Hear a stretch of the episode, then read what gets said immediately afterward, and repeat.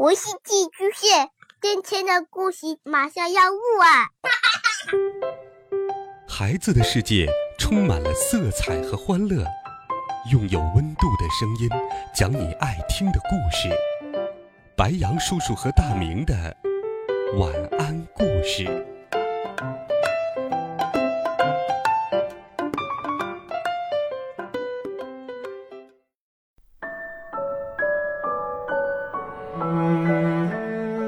小朋友们、同学们，大家好，欢迎收听白羊叔叔讲故事。今天，白羊叔叔继续给你准备了好听的童话故事，一起来听《会跳芭蕾的猪》。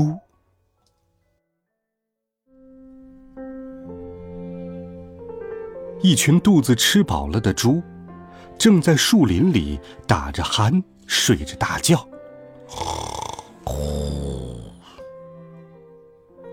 草地的东边有一所学校，学校里每天都空空荡荡的，就连教书先生也坐在讲台上打着瞌睡。啊！草地的西边是一座体育馆，看门的大爷也是整天坐在门口打盹儿。现在你知道了吧？这是一片爱打瞌睡的草地。这天早晨，树林还是像往常一样充满了鼾声。一头小猪迈着坚定的步伐走进学校。我要上课。小猪的喊声惊醒了正在打瞌睡的先生。哦哦，什么？傍晚的时候。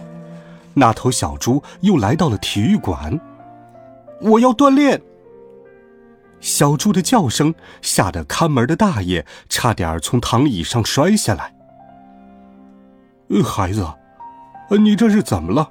呃，作为一头猪，呃，吃和睡才是我们的使命啊。我才不要做一头普通的猪，虽然我还不知道要做什么，但我正在尝试不同的事情。大爷带着一脸的不解，回到他的躺椅上继续睡觉。小猪终于看完了猪类文明史，他合上书，若有所思地说：“谁说只有吃和睡才是一头猪的使命？猪类文明史上明明有那么多的名人事迹。东方传说中有神勇帅气的天蓬元帅。”西方童话里有三只小猪智斗大灰狼的故事。于是，小猪暗下决心：我要成为一头与众不同的猪。可是，我能在哪一方面与众不同呢？体育馆里，小猪对着镜子扭了扭腰。好吧，我的腰看上去并不十分明显。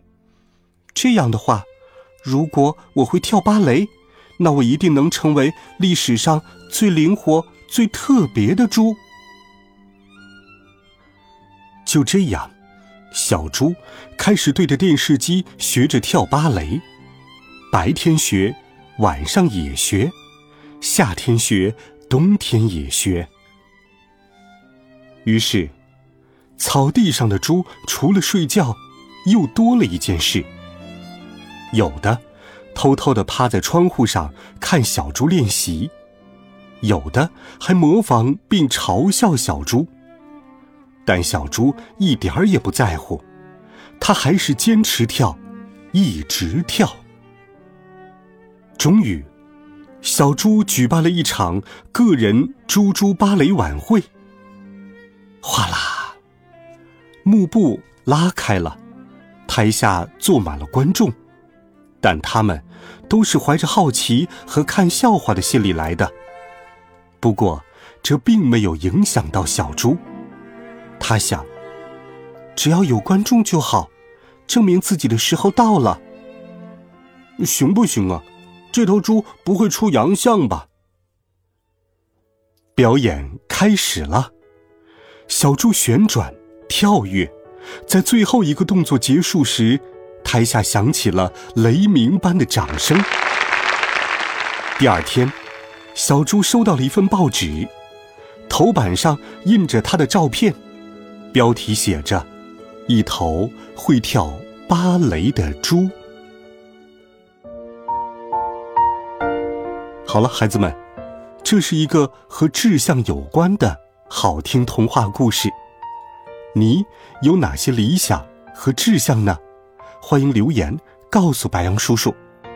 微信公众号或者喜马拉雅电台搜索“白杨叔叔讲故事”，每天都会有好听的故事与你相伴。孩子们，明天见，晚安，好梦。